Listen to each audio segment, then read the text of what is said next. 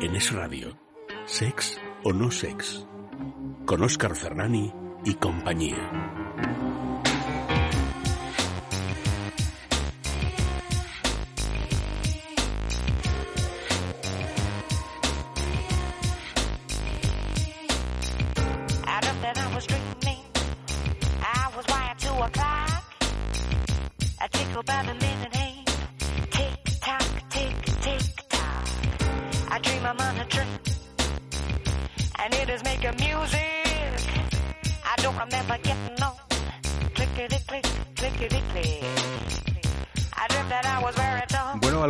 Ustedes saben eh, qué es eso de la parafilia sexual?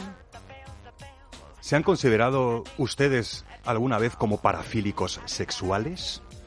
Descubriremos la realidad eh, de este término y, por supuesto, las enseñanzas ocultas que esconde en la sexopedia sonora.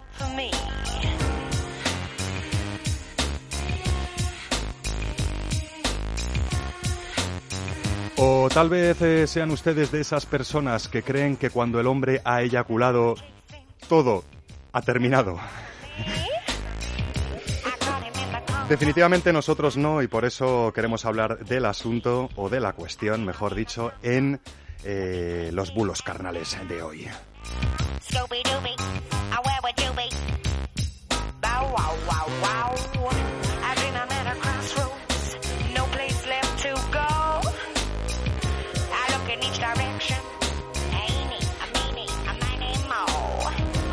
Y otra cuestión podría ser, eh, ¿saben ustedes lo que es un plug anal que nos ofrece en un encuentro sexual?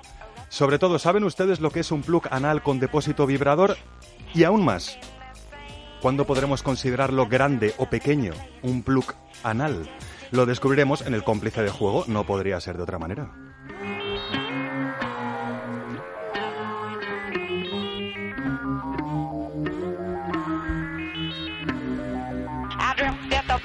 Y por si todas estas cuestiones eh, fueran pocas, también nos deleitaremos eh, con una selección de párrafos húmedos recién extraídos de una novela que ha pasado a la historia del erotismo escrito, podríamos decir.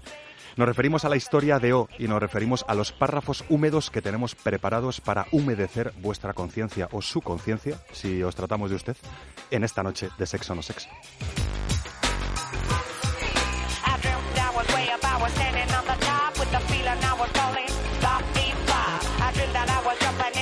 Y ya sabéis que en Sexo no Sex nos encanta abordar más de una cuestión, a ser posible muchísimas en cada hora que nos reúne. Así que también descubriremos las posibilidades de un recolector de semen inteligente. Sí, tal como lo escucháis. No solo como delirio de la tecnología moderna, sino también como excusa para aprender sobre sensibilidades peneanas masculinas. Lo veremos en el cuerpo y enter de hoy.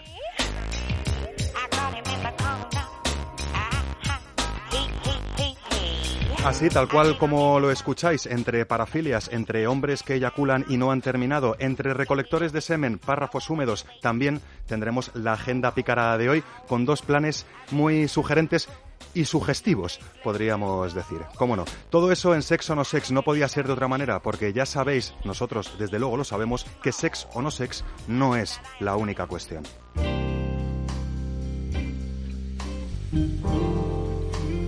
Y eso de que sexo o no sex eh, no es la única cuestión, también lo tienen eh, clarísimo. Nuestras gargantas colaboradoras que ya están aquí preparadas para ofreceros eh, todos los contenidos que os he ido resumiendo en este sumario de este sex o no sex que da comienzo ahora a más o menos las doce y poco de la noche si nos estáis escuchando desde la señal FM de Es Radio o a más o menos las no sé qué de la hora que sea, si nos estáis escuchando por streaming o por podcast, eh, vestidos, desnudos, bien o mal acompañados, pero siempre receptivos a permitirnos introducirnos en nuestros, en vuestros oídos para informaros, para entreteneros y para inspiraros sobre cualquier asunto relacionado con el sexo y la sexualidad. Así que muy buenísimas noches buenas a todas las orejillas sexuadas que estáis al otro lado y muy buenísimas noches, por empezar un poco en, en orden de aparición seccionada a Leire Méndez, nuestra sexóloga, sexóloga y terapeuta de pareja, que además es cofundadora de la completísima web divulgativa www.lasexopedia.com. Buenísimas noches, Leire. Buenas noches, Oscar. ¿Estás preparada para todas las parafilias que puedan venirnos al cerebro y a la conciencia, no? Hay muchas, hay muchas. Vamos, Eh, a, vamos a ir viendo Eh, algunas. Es, es un tema delicadito. Eh, puede que igual de delicado que lo que nos tiene preparado hoy Mar Márquez, nuestra filóloga y estudiante de sexología, que está ya a puntito a puntito de terminar, ¿verdad, Mar? Buenas en noches. junio, en junio, buenas Sí, noches. se te va a quitar la cara de estudiante, además de bailarina, eh, creativa, eh, incansable y responsable de la página web eh, millosalvaje.com. Así es. Eh, tú no eres un hombre, Mar, esto ha quedado claro, pero alguna vez has- ha quedado claro. No me, ahora no ha me quedado claro, pero es que yo a veces me siento hombre. Bueno, tú es que tienes tus ramarazos masculinos, pero de hombre yo creo que tienes poco. Eso lo hablamos otro día. De lo que sí que vamos a hablar es de esa falsa creencia relacionada con eh, la idea, podríamos decir que absurda, eh, ya veremos por qué, de que cuando los hombres hemos eyaculado en un encuentro sexual, pues ya hemos terminado. Chimpum. Nos lo vas a despedazar eh, trocito a trocito ese bulo y nos vas a dar más de una pista para reponernos de semejante falsa creencia, ¿es verdad? Así es. Y si seguimos por orden, tendré que dar las buenísimas noches sexuales nuevas a nuestra queridísima Eva Guillamón, eh, periodista, dramaturgo, dramaturga, poeta, músico, Sina, ¿verdad? Yo digo música. Flautista. parece más bonito, ¿no? Decir que eres música es mucho más bonito decir que eres músico. A, a veces sí, a mí me dais envidia, chicas, pudiendo decir que sois músicas. Bueno, pues a mí me das envidia por otra serie de cosas, ¿no? no, no vamos a decirla, no vamos a soltarnos las envidias, pero sí que vamos a soltarnos que nos has preparado hoy un párrafo húmedo de lo más humectante, valga la redundancia, y Mm. además extraído de una obra de referencia que más de una garganta que anda por aquí sentada ha leído. O sea que a ver Sí. qué, no- qué nos cuentan. Bueno, por lo menos conocemos mucho el título, no lo voy a decir porque veo que estás manteniendo el misterio. Un poquito, un No poquito. lo voy a decir tampoco, pero es muy conocido el título, mucho menos conocida la obra, como suele pasar, y me gusta muchísimo la historia de esta obra, muchísimo el cómo se fue gestando. A mí me gusta muchísimo imaginarte seleccionando párrafos húmedos entre novelas que estuvieron al, al- al borde del pecado durante mucho tiempo, eh, porque puede ser algo, o sea, es muy divertido, es muy recurrente para Pero mí. como verás, yo pienso mucho en ti porque te voy grabando cosas y te las voy diciendo. Esto no te va a gustar, pero te lo grabo igual. Si no te gusta para el programa, que te guste para ti. Adicta a la locución, eh, Eva Guillamón. Eh, Adicta, entre otras cosas, adicta a la Entre locución. otras, mucha- entre otras muchas cosas. Eh, yo soy adicto a tenerte aquí entre nosotros, Eva Guillamón, así que bienvenidísima, muchísimas gracias por tus párrafos húmedos y no me queda más remedio ya que invitar o que saludar, eh, en último lugar, y no por eso menos importante, al enorme Chema Rodríguez Calderón. Good night, Oscar Ferrani. Oye, que me quiero, me quiero, yo me identifico con Mar Márquez porque me siento hombre a veces, ¿eh? También. Ay, sí, precisamente Sí, sí, por sí, eso, a veces. Sí, sí, a veces, a veces. Yo a veces ya no sé ni lo que me siento eh, con, con esta coyuntura que hay de, de género. Yo Pero te lo bueno, digo, siéntate en mis rodillas y yo te lo digo. Ya, ya, ya me estaba esperando yo esa respuesta. Lo que sí que podemos sentirnos sin lugar a duda es seres humanos, seres humanos sexuados y seres humanos con muchísimas ganas de inspirar a las orejillas sexuales que andan ahí por otro lado. Como siempre hago lo mismo con En Cuerpo y Enter, pues voy y me salto, me salto a Gerard Magri en el, en el orden. No sé por qué todavía, es un psicofallo que tengo, que tengo ahí Buenas presente. noches, Madrid. Hola. Buenas noches, Ge- Gerard, eh, ¿cómo estamos? Eh, muy bien, muchas gracias. Eh, es mi último programa, ¿eh? Oye, No sabía eh, cómo decírtelo y, oye, con esa elegancia que le caracteriza, curriendo el bulto. Y será porque es pequeñito el, el chaval, ¿no? Pero vamos, Gerard, eh, hoy nos has preparado un en cuerpo y enter eh, que parece que va de coña, pero que de coñas pocas, ¿no? Sí, sí, vamos a mantener el misterio también porque es interesante el efecto que va a provocar, porque traemos hasta un pequeño vídeo para ver cómo funciona la cosa. Lo que inventan eh, los seres humanos eh, en el siglo XXI, en lo que a tecnologías se refiere. Cuesta de creer. Bueno, todo eso está preparadito eh, para vuestros cerebros y para vuestros instintos sexuales. No tenéis más que relajaros, dilatar vuestros conductos auditivos y empezar escuchando con esta frase célebre, que probablemente resulte también muy inspiradora. Quienes manejan con habilidad los aspectos sexuales de una relación cuentan con una baza importante para estimular el amor romántico. Helen Fisher, investigadora estadounidense.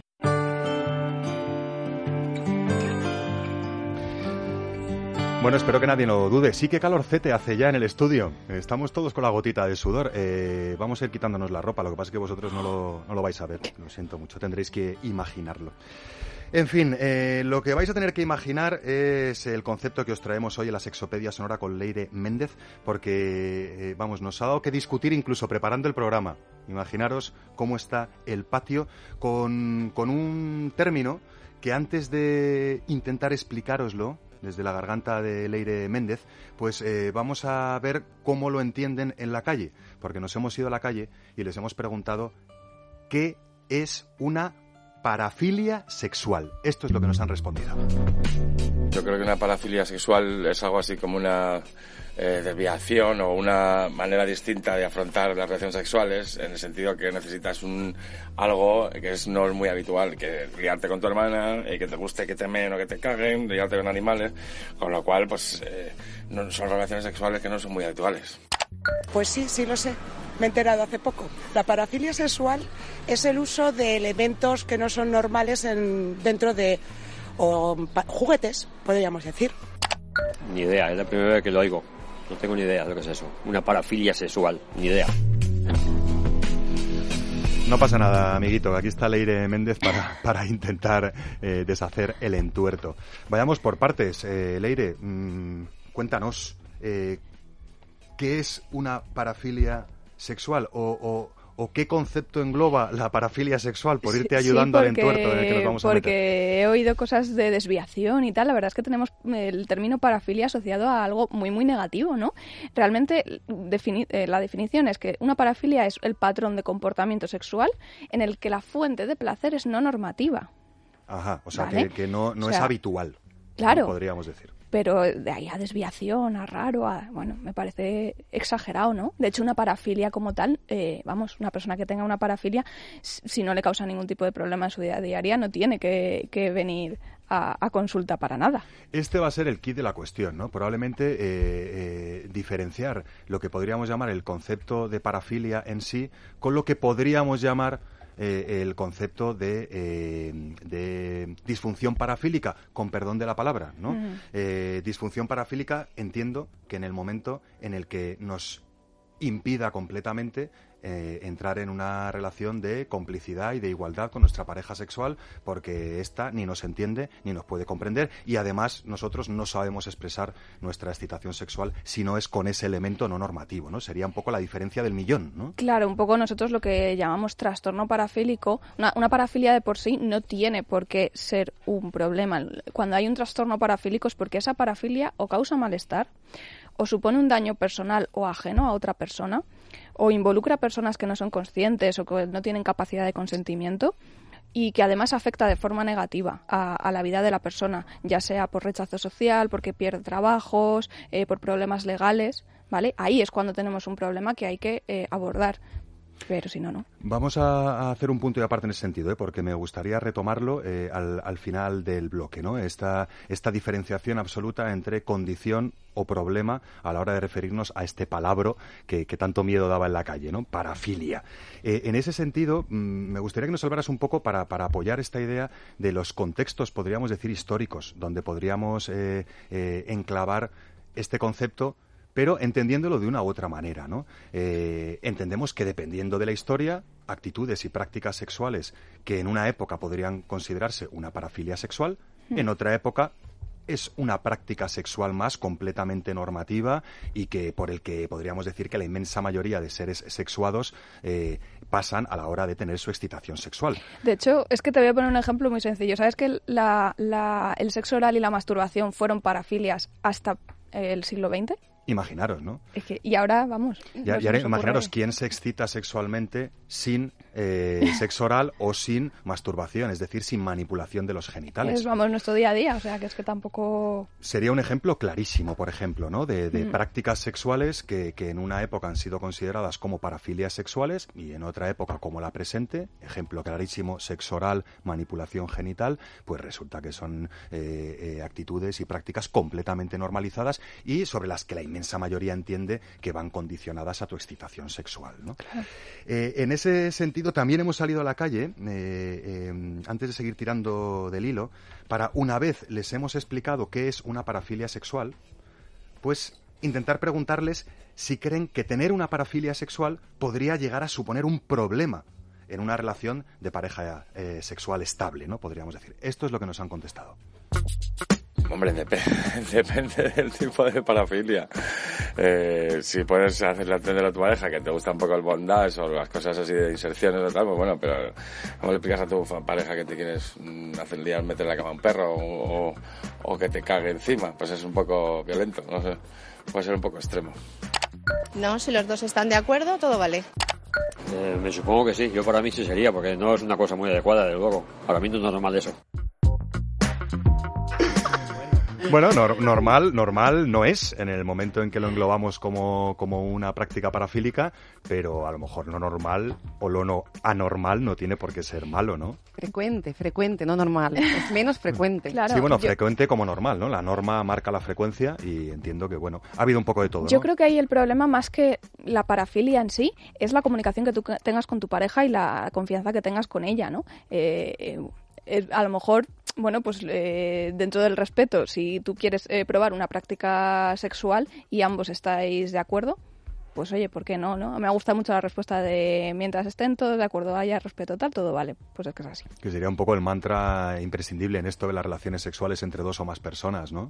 Yo creo que también hay un punto fundamental, ¿no? También en la vida de pareja, si tú tienes una parafilia y solo te apetece practicar sexo a través de esa parafilia, acaba siendo también un poco Claro, saturante, claro. ¿no? Es que ahí es la diferencia entre, entre la parafilia y el trastorno parafílico, ¿no? Que tú eh, solamente... Ese sonido es una botella golpeando la mesa, que nadie, que nadie piense mal, por favor. ¿eh?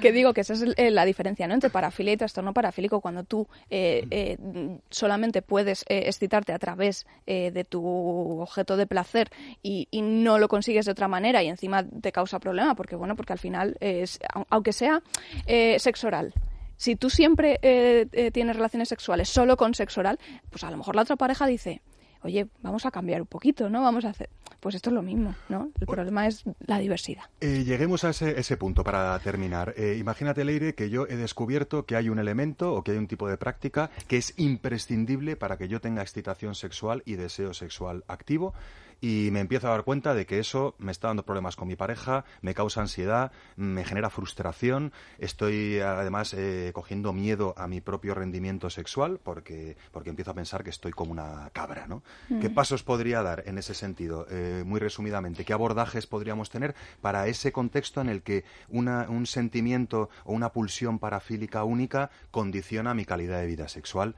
en negativo? Pues para eso estamos los sexólogos, ¿no?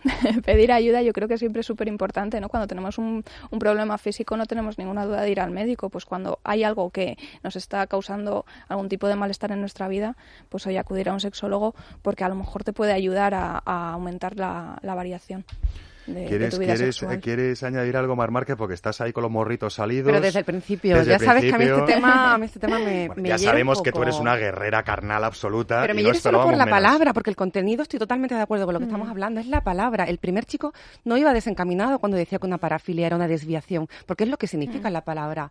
Parafilia es cerca del amor. Es aquello que no es el camino. Cuando uno se desvía, se desvía de un camino centrado. Entonces, alguien nos está diciendo que el camino de amarse es uno. Por lo tanto, todo lo que le rodea es parafílico.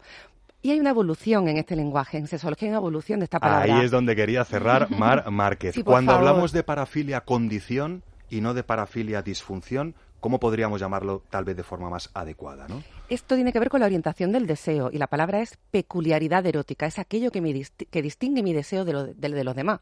A lo mejor en términos de menos frecuencia, por eso necesita y requiere de una palabra. Y no podemos decir todos somos así. Vale, hacen falta palabras para describirnos, pero si cambiamos la palabra, cambiamos el ideario. Y este chico a lo mejor no pensaría que es una desviación, sino una opción.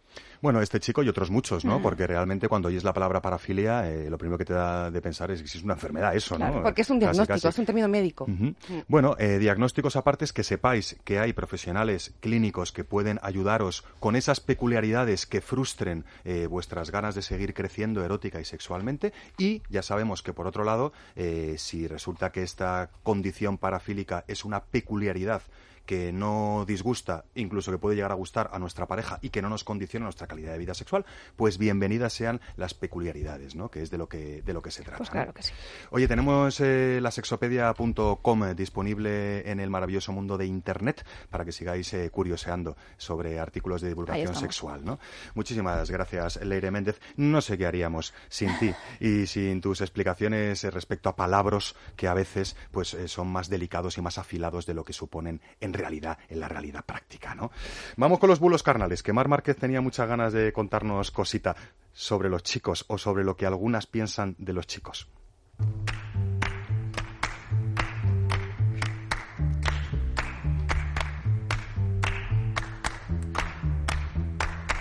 Bueno, Mar Márquez, yo ya sé que, o por lo menos hemos determinado que no eres un chico, que eres una chica. Eso lo dices tú. Así que tú, no sé si te libras de ese bulo, no sé si te libras de ese bulo, pero está claro que lo oímos por todas partes, incluso a veces en cafés, parece como que se da por hecho y, y bueno, me hace mucha ilusión que abordemos este bulo carnal porque puede dar eh, muchos disgustos y, y puede suponer muchas tragedias en una relación de pareja siempre que nos creamos o consideremos como verdad inapelable que cuando un hombre ha eyaculado, pues eh, su relación o su interrelación sexual de ese momento ha terminado. Pedazo de bulo carnal, ¿no, Mar Márquez? Sí, sí, sí, sí. Esta semana vengo con fuerza.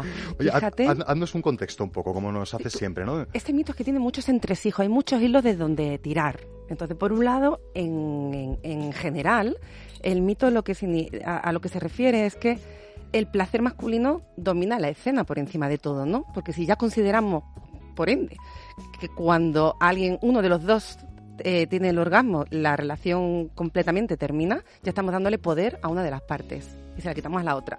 Pero tenemos que andar un poquito más y decir, cuando digo que eh, el hombre eyacula termina la relación sexual, ¿cómo la relación sexual? Estamos hablando de un encuentro amatorio concreto con una práctica a lo mejor concreta que, que son los juegos de penetración. Ahí has dado en el kit de la cuestión, probablemente, ¿no? Esa confusión que tenemos los humanos sexuados muchas veces de considerar que sexo es coito. A ver, perdone usted, es que el coito es una parte del sexo, es una práctica de las otras miles que hay, ¿no? Y por ahí puede empezar también la discusión o, o la confusión, ¿no? Ya ha terminado el coito de ese momento, como mucho, pero no la relación sexual, Coito ¿no? y práctica es una cosa, pero es que además relación sexual tiene que ver con la intimidad, con la confianza, con, con el estar juntos ya fuera, más allá de la parte carnal o, o- o disfrut- disfrutante, disfrutiva, como se diga. Mm. Eh, En- eh, ¿cómo, per- perdona, ¿cómo, cómo sería ese mito entonces? Al revés, eh, entiendo que no tendría sentido, ¿no? Nadie se le ha pasado por la cabeza, ¿no? Cuando la mujer termina de... o cuando la mujer tiene un orgasmo ya terminado, ¿no? A nadie se le ocurriría. Eso es lo que hice para tirar de las patitas de este mito. Cuando una mujer llega al orgasmo, vamos a quitar eyaculación. Eso otro día hablamos. Sí, sí, que Cuando una mujer llega al orgasmo, termina la relación sexual. Queda como ridículo, ¿no? No, Y y no- y no parecía tan ridículo con los chicos, ¿no? Mm. Fíjese usted. En realidad puede que sí. Puede que cuando yo llegue al orgasmo ya no tenga ganas de seguir y termine esa relación en la cama. Puede que cuando él llegue al orgasmo también termine la relación en la cama. Eso ya es una cosa de pareja, una cosa de dos que tendrán que, que- que- que ponerse de acuerdo. Eh, no sé, yo creo que sería muy útil, eh, muy brevemente, Mar, que nos recordaras eh, esas fases de respuesta sexual humana por las que pasamos y la relación de conocerlas con estar más empoderados o empoderadas para pasarnos este bulo Claro, es que aquí pasan muchas por las cosas. narices, ¿no? Aquí pasan muchas cosas. Primero está el deseo, que es las ganas que te entran mentales, ¿no? Luego es la excitación, que es cuando te pones cachonda ya físicamente, una respuesta fisiológica. La meseta es la continuación de esa excitación, cuando ya estás súper, súper, súper cachonda. Y luego eso puede culminar en un orgasmo, a veces con eyaculación, otras veces no, si es un hombre o una mujer igual. Y después del orgasmo pasan muchas cosas. Puede que haya una bajada de, de- montaña rusa, eh, que es el periodo de resolución, en donde ya te quedas frita o frito. O puede que ese periodo de resolución sea muy poquito, muy poquito vuelvas a subir a la meseta. Ojo, con independencia de que seas un chico o de que seas una chica. Es que nos pasa a todos igual. Las fases de respuesta sexual son los cambios que nuestra fisiología experimenta en cada una de las etapas eh, de un encuentro sexual, podríamos decir, ¿no? Eso no quiere decir que esas fases no sean encadenables y reencadenables. Hay personas que ¿No? sí, o momentos en los que sí, y hay personas que no.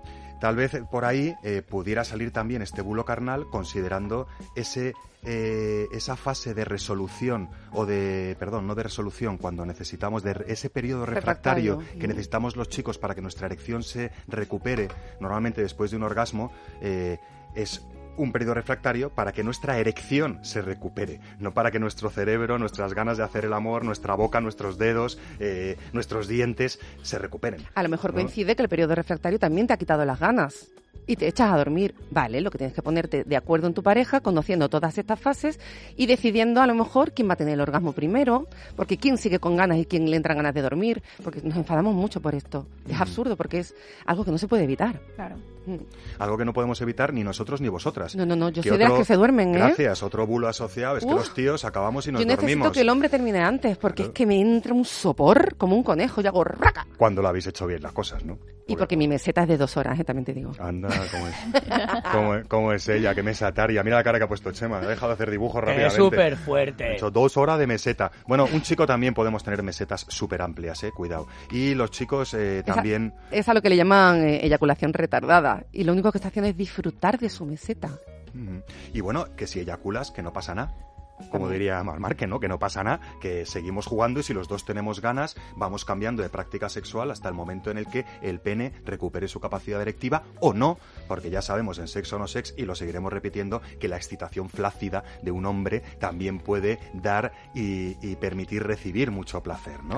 Somos más que genitales, somos más que coitos y tenemos eh, dos cuerpos hipercomplejísimos, más feminizados o más masculinizados, para que el encuentro sexual vaya por encima de la erección y vaya por encima del coito, por favor.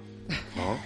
Querámonos. Bueno, pues oye, reconociendo el valor de las alternativas eh, no normativas sexuales englobadas en ese término de parafilia, o reconociendo eh, pues un poco el riesgo de considerar que cuando un hombre ha eyaculado ha terminado, eh, podríamos estar a las puertas de una auténtica revolución sexual, que es lo que nos intentaba cantar la Casa Azul con este tema que nos da mucho subidón, pero que también nos hace pensar bastante.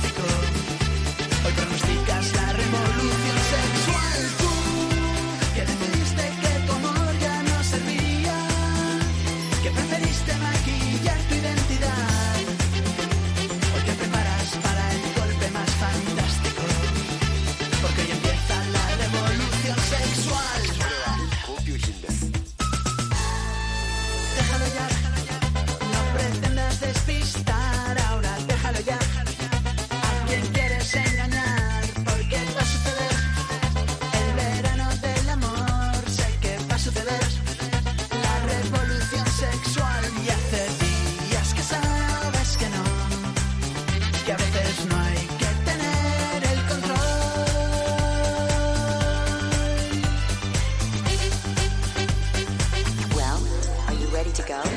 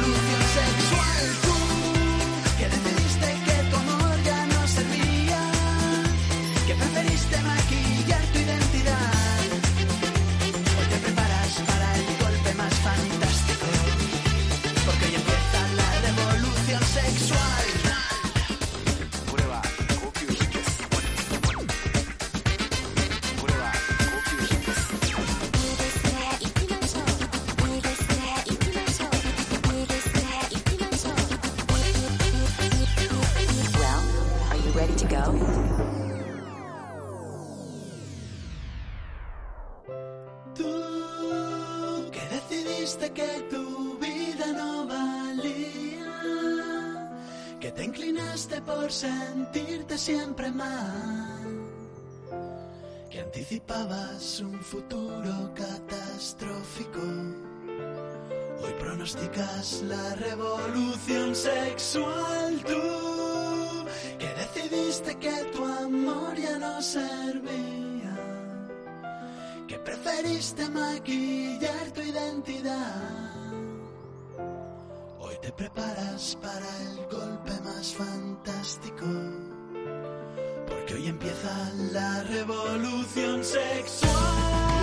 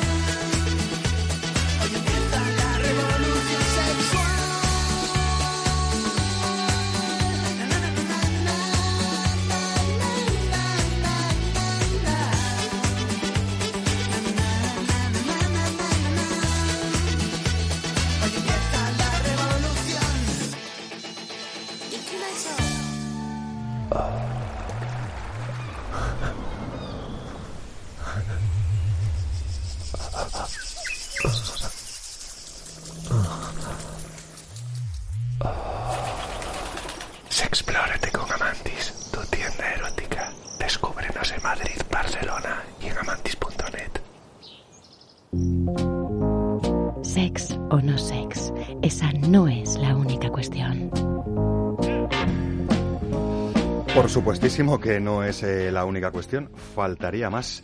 Tantas y tantas eh, cuestiones eh, dispuestas a excitar nuestro entendimiento relacionadas con el sexo y con las sexualidades, ¿no? Y tantas posibilidades que ofrecen los juguetes, complementos y accesorios eróticos a la hora de desarrollar esa revolución sexual única, individual, que cada uno puede vivir tantas veces sea necesaria.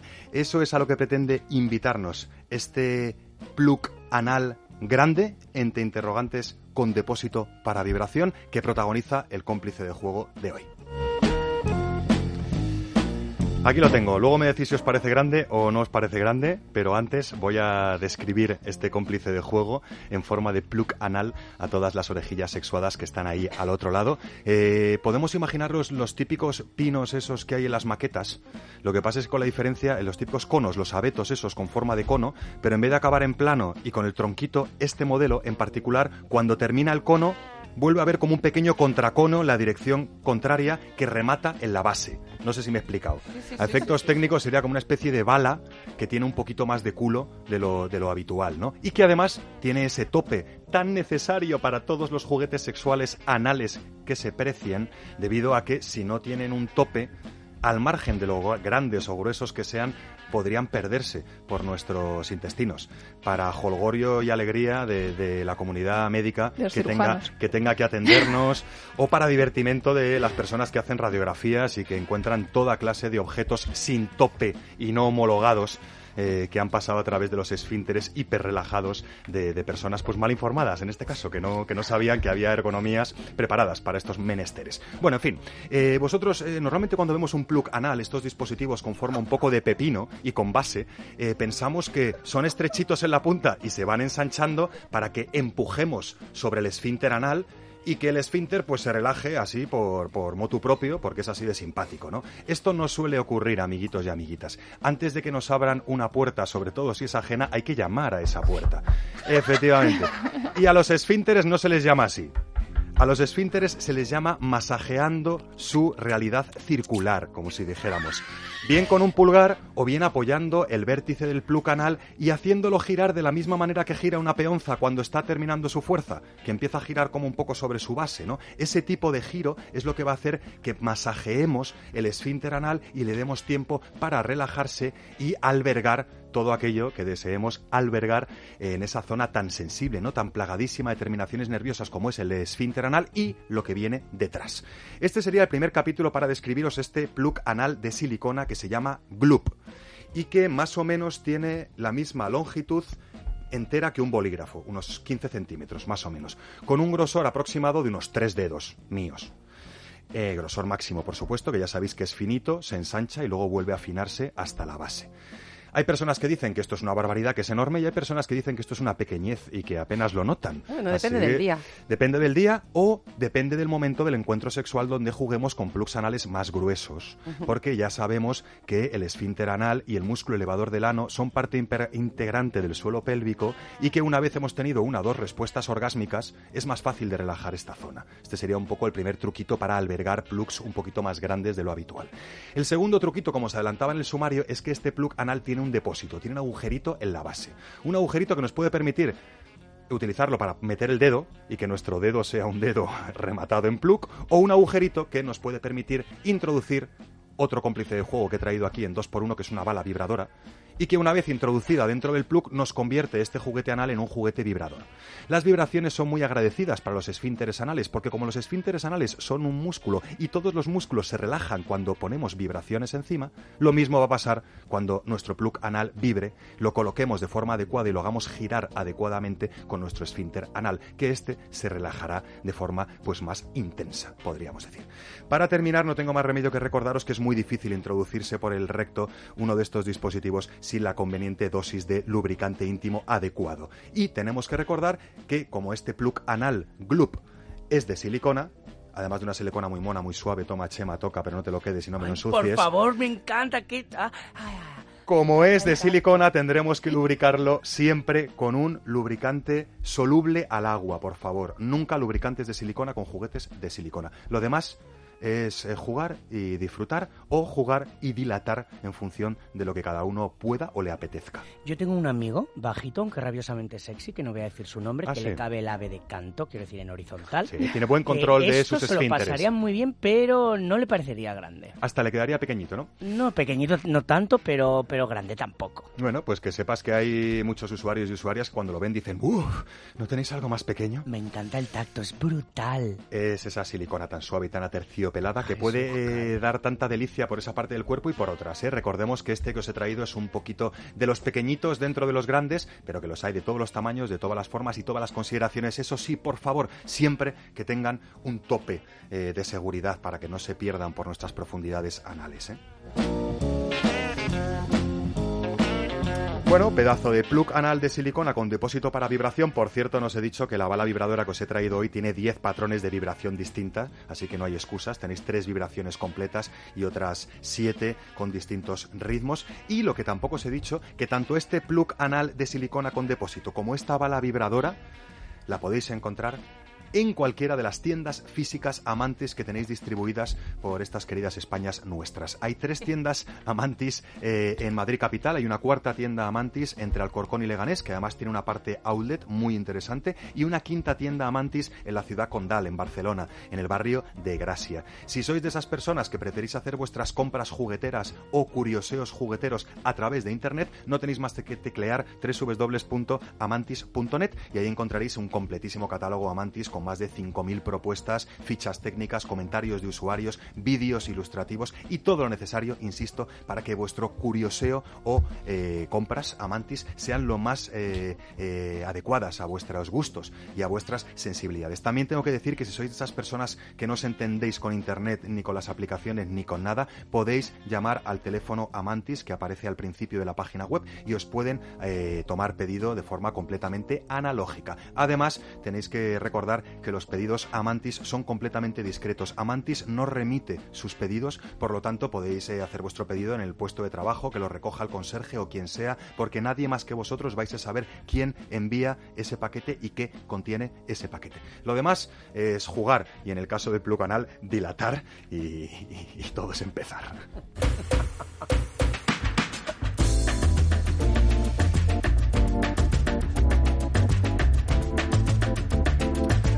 Bueno, no penséis que esto es casualidad, o sí, pero a mí cuando veo la letra O, pues para empezar pienso en mi nombre, porque es mi inicial, eh, aunque a veces la ponen con acento y otras sin, y también pienso en un esfínter anal, no lo sé, porque es que tiene la misma forma, ¿no? Es, es circular. Y en esas no puedo más que pensar en el párrafo húmedo que vais a escuchar ahora, que yo ya lo he escuchado y que realmente pues me ha humedecido un poquito.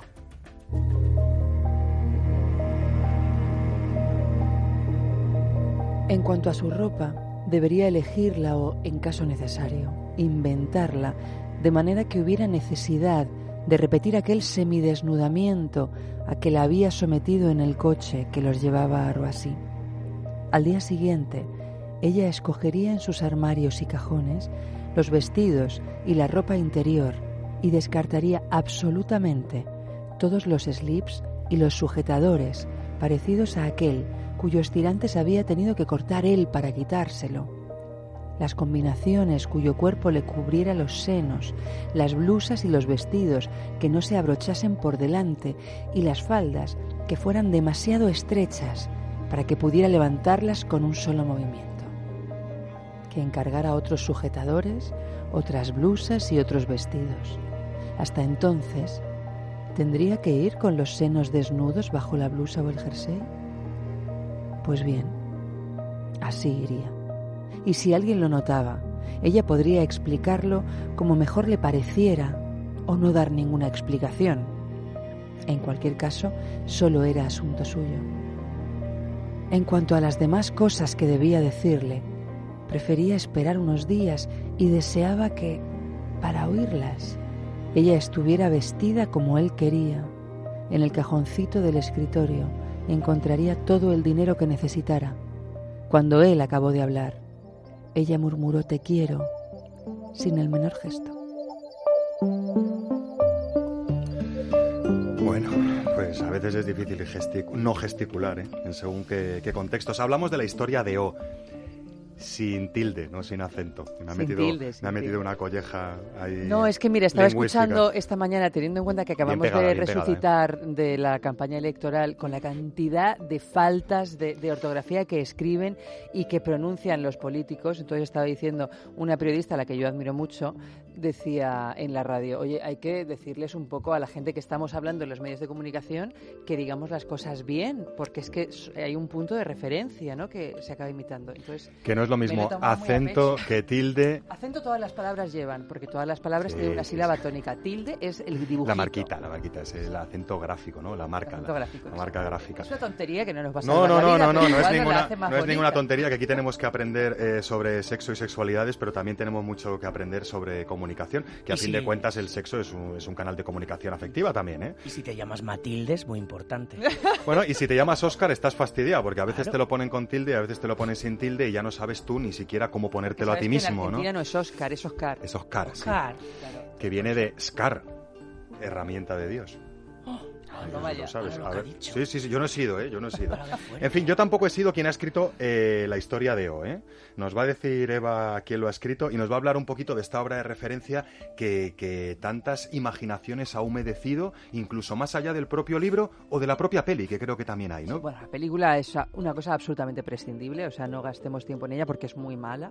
Igual que estas películas que se hacen por esa época, ¿no? Entonces, el cine de los 70, eh, en una gran mayoría, eh, se puede, uno puede prescindir de verlo. Hay, Chungo, chungo. Chema hace que sí con la cabeza. Bueno, hay películas que se pueden salvar, pero hay otras que es que podemos evitar el verlas porque nos va, vamos a ganar chungas, tiempo. Bueno. Háblanos del libro, del libro entonces, es un muy poquito. laberíntica la historia de la, de la, de la autora. Ella se hace llamar eh, Pauline Reage, que a su vez es el seudónimo de Dominique Horry, pero que en realidad se llamaba Anne Declos cuando nació. O sea que... Que esto es como... Sí, yo pues no eso. sé, de seudónimo a seudónimo.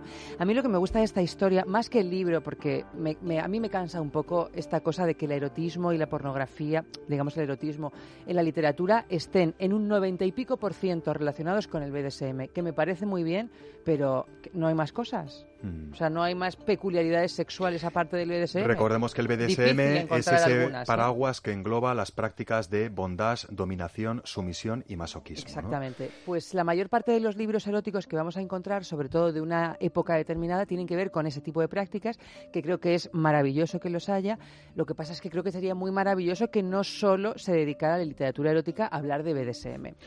Pero lo que a mí más me gusta de este libro, más allá del propio libro, es que ella, vamos a llamarla Pauline Reage, que es como ella se hacía llamar, lo escribió no para publicarlo, sino para seducir a su amante. Ese, ese es el es juguito una que tiene este- tantas este, libro. hemos hecho y espero que tantos también. Entonces su amante no era ni más ni menos que, que Jean Paulin, que era un, un gran escritor francés que en realidad pasó a la, a la historia sobre todo por haber sido el, el director de una de la lo voy a decir así en francés un poco para tirar el pisto de la Nouvelle Revue Française, que es la porque en español no se conoce la nueva revista francesa y este hombre Jean Paulin ha influenciado muchísimo a las clases intelectuales francesas, ¿no? Entonces ella escribió Historia de O para intentar seducir a, su amante, que bueno, lo consiguió de manera intermitente. Por eso tenía que seguir escribiendo. Es la historia, Historia de O, es la historia de una fotógrafa parisina que para seducir a René, su amante, se inmiscuye en el proceloso mundo de las prácticas sexuales de, de dominación y, y masoquismo. ¿no? Y masoquismo, bueno, y, y sodomía también, ¿no? Sí, y sodomía, bueno, sí. Ya, eh, hilándolo- El hilándolo BDSM con el pluganal. ¿no? En todo su esplendor lo tenemos en Historia de O. Bueno, eh, es, eh, antes de hacer otra pregunta que tengo que me da mucha curiosidad sobre esta obra, es, es bueno eh, hablar de lo que estás hablando para ponerlo en paralelo a ese, a ese término ¿no? que, con el que empezamos el programa, de, de- de parafilia, ¿no? ¿Cuándo es parafilia y deja de ser parafilia, ¿no? Eh, en una época, pues el coito anal o las prácticas anales hasta... Hay hoy en día personas que siguen considerando las prácticas alternativas BDSM, hay otras personas y otras sensibilidades que forma parte de su repertorio como, como otra práctica más, ¿no? Es que dicen que se inspiró en el misticismo de Santa Teresa. Para, Bueno, ese es un melón que todavía no hemos abierto, pero Bueno, es muy, muy Teresa interesante. tenía muy cosas muy BDSM, ¿eh? Sí, sí, sí, sí. ¿Qué es la sodomía? Luego te lo explicamos. eh, es que no sé si vamos a herir tu sensibilidad, Vale. Pero tiene que ver con el plug canal de antes, ¿vale? Mm, vale. Eh, bromas aparte, a ver si ahora va a haber alguien que no sabe de, de dónde viene o qué significa, ¿no? La sodomía, práctica eso- sexual con, a- pregunto, con eh. anos implicados, Creo que hay tres personas en Chuca que no lo saben. que de, que de la palabra viene de, a de la ciudad de- de se han Sodoma. perdido por Chueca, ¿no? de descubrirlo. Claro. Oye, otra curiosidad, Eva, que, que me ha llamado la atención de la historia de O es que la primera edición, desde luego, no se hace en España, ¿no? No, por supuesto. La primera edición, bueno, la primera edición sale en, en- ella se, en México en el 1975, creo, ¿no? 62, me has pasado por aquí, me has pasado por en aquí el tú. 62, sí. En el 77 es cuando se publica en España, por España, Plaza y Janés, que lo publica, pero en Francia no se publicó de manera oficial hasta antes del 62, pero sí que se iban clandestinamente filtrando capítulos como pasa con este tipo de novelas eróticas, ¿no? Vamos descubriendo que me parece que sería un momento fascinante, ¿no? Que te van pasando así como, toma, que acaba de escribir más.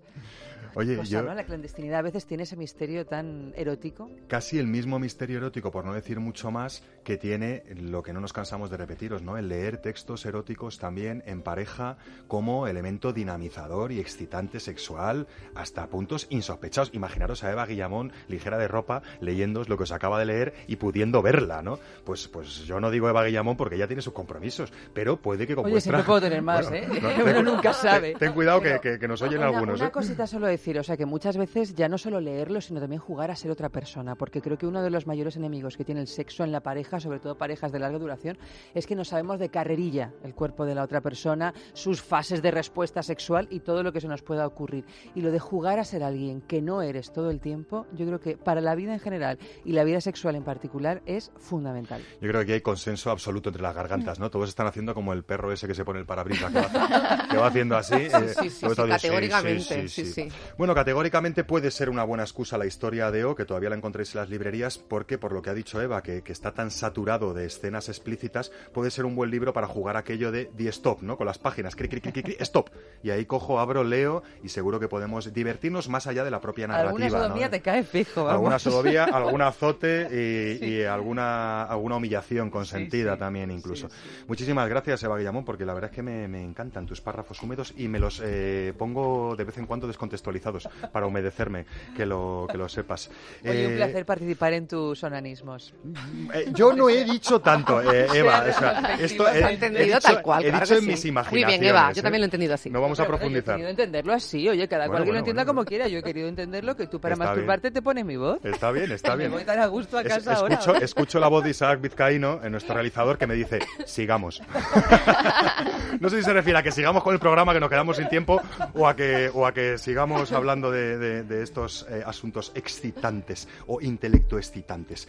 En fin, eh, ya sabéis, detrás de, de unos párrafos húmedos, eh, a veces tenemos agenda pícara, a veces tenemos en cuerpo y enter, y esta vez nos apetece proponeros un par de planes desde la garganta del gran eh, Chema Rodríguez Calderón para que no os quedéis en casa haciendo lo de siempre, por favor, que está muy bien eso de ver series y de comer eh, panchitos todo el día con vuestra pareja sexual, pero a veces, oye, se puede salir a la calle hacer algún plan y además que este plan esté relacionado con el erotismo y las sexualidades. Así que vamos a escuchar lo que nos tiene preparado hoy Super Chema en su agenda pícara.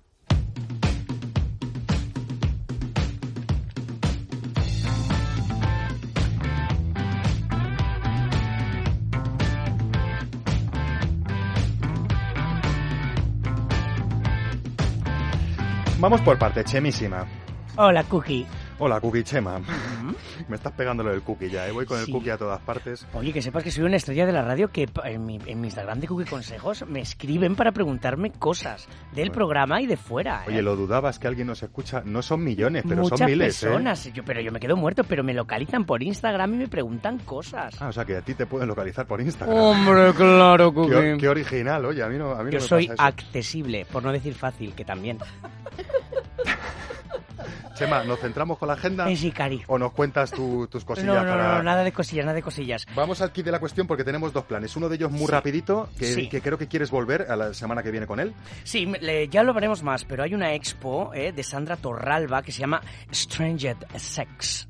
Eh, que está en el en, en Amantis, en la calle Arregui, no, en la calle, perdón, Amantis Retiro, ¿cuál es? Que no, Alcalá que me lo he 82. apuntado mal, Alcalá eso, Alcalá 82. 82. Pregúntaselo a Laura Jack, eh, Jesús, nuestra productora, que- que, una vez apareció en el 85 Cla- para no sé qué y, y fue no, incapaz no, pues de llegar. está. De todas formas está toda la información en www.blog.amantis.net. Hablaremos de ello porque va a estar varias semanas, ¿eh? Sí, además- Muy interesante y provocativa y provocativa sugerente. y, y- y incluso intelectualizada, ¿no? Es como sexy intelectual. Es que hay muchísimo que sacar, es que te, te quedas loco mirando las, las fotografías. Lo dejamos como aperitivo, esas imágenes con desnudos explícitos, no necesariamente eróticos, Sí. desde luego bastante cargados de, de pensamiento y de crítica sexual. Sí, y además una relación muy interesante entre el cuerpo, el objeto y la imagen. El rol de la mujer también. Todo, todo, está, está muy bien. Ya muy, volveremos. muy apetecible. La semana que viene, si te We'll parece, si te parece, comentamos alguna de las piezas, ¿vale? Que es, que es muy interesante y no sé si podremos contar con un, con un, tor- con un corte de, de Sandra Torralba. Vale, bueno, genial. Sex Strange, exposición de fotografía de gran formato en el Amantis eh, Retiro de Madrid, en la calle Alcalá 82.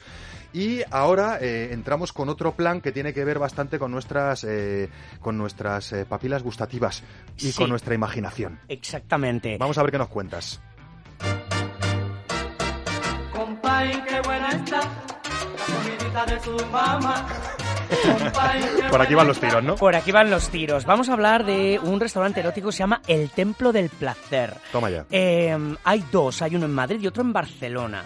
El de Barcelona está en Diagonal 203 y el de Madrid está en Alberto Alcocer 32. Cuidado que hay que decir a los oyentes, hay tres tipos de restaurante erótico. Hay restaurantes eróticos que está todo el tema en el tema erótico está en la carta, en el menú. Ajá. Hay otros restaurantes eróticos que está en los ingredientes, es decir, aunque no sean platos propiamente eróticos, sí que están los componentes, suelen ser pues eh, pues eh, componentes afrodisíacos. Ingredientes, canelas, chocolates, cítricos, Vale. bien combinados. Y, y el Templo del Placer es el tercer tipo, es decir, el menú es una comida muy cuidada, pero no es de contenido erótico, pero sí el espectáculo, porque se trata de cena con espectáculo muy variada.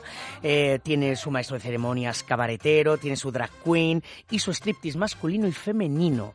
Y el espectáculo de una hora con la cena y todo es 43 euros, está muy bien. Bueno, por persona. Para irte con tu pareja, con tu grupito de amigos, eh, puedes hacer tus eventos allí, o sea que estupendo, estupendo. El Templo del Placer. Creo que has hablado, has hablado con uno de sus responsables, ¿no? Y, y Sí. te ha contado con sus propias palabras un poco lo que podemos encontrar allí. Vamos a escucharlo y luego rematamos, si te parece. Dale, Cookie. El Templo del Placer es un restaurante erótico en el cual, según llegas, sois recibidos por nuestros animadores y animadoras que están tematizados en Chicago años 20 de mafiosos.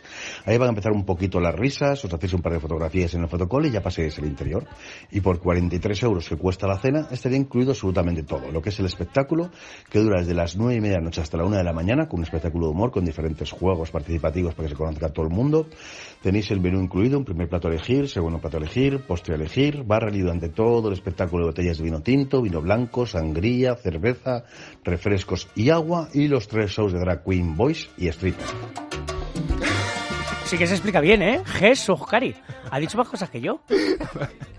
No, no, no, pero tiene muy buena pinta y a mí me lo han explicado todo y es, es, que es muy chulo, ¿eh? Bueno, y que es una buena excusa. Oye, si alguno está pensando, a mí no me llega la economía, o no estoy en Madrid, o no estoy en Barcelona, ojito, que también a veces podemos erotizar una cena con elementos. ¿Qué, qué importancia tiene esa vela? ¿Qué importancia tiene a veces ese detallito? eh, Total. ese, ese, ¿no? Eh, No, y comerte un buen nabo, ¿sabes? También. No, no, que sí, que sí, que... No, de verdad, que Pero, eso, está, ah, eso, es, eso es muy económico, comerte un buen nabo, muy, Cari. muy erótico, ¿no? Claro, Eh, muy erótico. Pero esto- Una buena almeja, Sí, ¿sabes? Sí, pero estamos, es. no, no hablemos metafóricamente. ¿eh? No hablemos Oye, metafóricamente Oye, eh, ¿cómo se llama? Recuérdanos dónde encontramos, por favor, estos dos, que nos tenemos que ir corriendo a En Cuerpo y Enter. El Templo del Placer, Barcelona, Diagonal 203, El Templo del Placer, Madrid, Alberto Alcocer, 32, 32. Bueno, pues un, un plan más y mientras tanto también erotizar vuestras comidas cuando sea necesario. Se puede sorprender a nuestra pareja con una, eh, por ejemplo, lencería masculina o femenina inesperada, pero se puede sorprender también a nuestra pareja con una cenita sí. ya no solo romántica, sino un poco picante, introduciendo Claro. elementos que puedan subir un poquito el alibido. En fin, yo no sé si os va a subir el alibido, eh, bueno, el, el cacharro tecnológico que nos quiere presentar Gerard Magritte en el cuerpo y enter de hoy. Eh, desde luego, mm, a muchos lo que sí que les aumenta es la excitación sexual. Y a otros muchos lo que sí que les aumenta es la cantidad de semen recolectado. Y hasta aquí puedo leer. Vamos a ver qué nos cuenta Gerard en Cuerpo y Enter.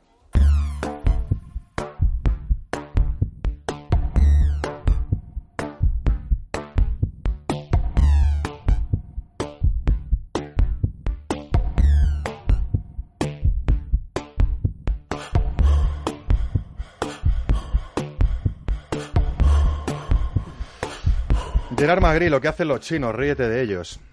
Eh, Resulta que han inventado un recolector de semen inteligente Made in China. Necesito que me des un poquito de detalles al respecto, por lo menos que me describas esta máquina para empezar, por favor. Bueno, es que la cosa era tan surrealista que me he tenido que poner a investigar a ver si era real. Y he llegado hasta la propia página de eh, la- el centro médico donde han desa- desarrollado este de artilugio un poco peculiar, vamos a decir. Peculiar pero muy útil, ¿eh? Por lo que vamos a ver, ¿eh? Sí. Cuéntanos, ¿cómo es? ¿Cómo es este colector? colector automático de semen que ha nacido con el objetivo de mejorar la donación de semen en hospitales y clínicas especializadas. Bueno, la intención es buena, La intención es buena. por ahora. Eh, ¿Cómo lo consiguen? Antes de seguir, o sea, eh, ¿cómo funciona este cacharro? Bueno, este, este cacharro tiene dos funciones. Una que sería la recolección de esperma, que es eh, a través de una serie de movimientos, una, una válvula, eh, simula la temperatura y ambiente de una vagina y con unos masajes y unas contracciones y una succión y, eh, y una vibración. Con un derroche de inteligencia, por sí, lo que sí, veo. ¿no? es un derroche de, de- de posibilidades, eh, provocan una eyaculación lo más potente y lo más abundante posible. Aquí estás empezando a dar el kit de la cuestión. De hecho, Eh, he traído un vídeo. Has traído un vídeo. Antes de ver cómo funciona, que no lo vais a ver vosotros, pero os lo vamos a explicar, imaginaros eh, una especie de, eh, ¿cómo se dice? Una centrífuga. De una, lechera, una especie de centrífuga con una oquedad súper blandita donde introduces el pene y pasa esto. Dale al play que lo vean todos y Espera, rápidamente... Le voy a dar la vuelta. Estamos viendo solo la embocadura donde entra el pene. No tiene forma de vulva, ni de vagina, ni de boca. Es como una especie de cerito, un Es holy hole. hole, sí. Y, y se contrae, se cierra, se abre, succiona. Es como una especie de, ¡Ah! de cruce entre un alien y un oso amoroso. Sí. Y os, Me encanta. y os fijáis que es como, es como muy aséptico todo, como muy médico, ¿no? Muy poco... Además, se supone que está siempre a la temperatura ideal, está siempre a 36 grados y medio. Y bueno, eh, hablan maravillas. De hecho, parece que les va muy bien a la empresa que. Oye, es que eh, eh, no sé si me puedes hablar un poco de las ventajas y las posibilidades así muy resumidas, porque a mí me ha dado una idea interesantísima, ¿no? De por qué los chinos de broma nada han sido muy listos con esta propuesta, ¿no? Han sido muy listos con esta propuesta, consiguen hacer una, una excitación completa que tanto les sirve para la recolección de esperma como para, acelerando el proceso, una terapia de sensibilización. A fin de tratar la, eh, la eyaculación precoz. Bueno, es que según me comentaba Gerard eh, antes, comentando un poco esta, esta sección, eh, está especialmente diseñado para países donde la masturbación está muy mal vista. Entonces pedirle a un donante que se masturbe y que encima se divierta con ello es difícil. Entonces lo que consigue este dispositivo es un ambiente clínico, estimular el pene de forma adecuada para que haya la excitación mayor posible y la fase de meseta que nos hablaba antes Mar sea lo más prolongada posible para que no solo el orgasmo sea más intenso, sino eh, el volumen de semen sea más cuantioso. ¿No? Correcto. Eso, es, eso es lo que consiguen. Oye, bromas aparte, eh, eh, ventas en el mundo, para terminar. No es una broma esto, ¿no? Se está No, no. vendiendo muchas unidades de estos dispositivos de recolección de semen inteligente. La compañía afirma vender 10.000 unidades al año y que se están vendiendo en todo el mundo, no solo en China, también en Estados Unidos, Alemania, Rusia y Francia. He buscado y la podía comprar a través de la web de Alibaba eh, por un precio que rondaba entre los 4.999 y los 5.999 dólares. Ustedes sabrán. ¿Perdona? Ustedes Yo creo que sabrán. hay cosas más baratas. Oye, en que el trae mercado, DVD ¿eh? para que veas Para recolectar semen. Pero por favor, Oye, es gratis. ya, pero, pero no re- luego no puedes recolectar el semen, Chema. ¿Cómo que no? ¿Perdona? Oye, tenemos, tenemos que irnos, que nos quedamos eh, sin tiempo. Mucho ojito a las falsas creencias eh, y mucho ojito a dar algo por sentado en esto del sexo y la sexualidad. Muchísimas gracias, eh, gargantas colaboradoras. Gracias al equipo técnico Isaac Vizcaíno, Laura Jack eh, y Mary San Juan. Y gracias a vosotros por escucharnos eh, y por seguir teniendo ganas de jugar. La semana que viene más y puede que mejor. Y si no, cuando queráis, en los podcasts y streaming. Buenas noches y buen sexo.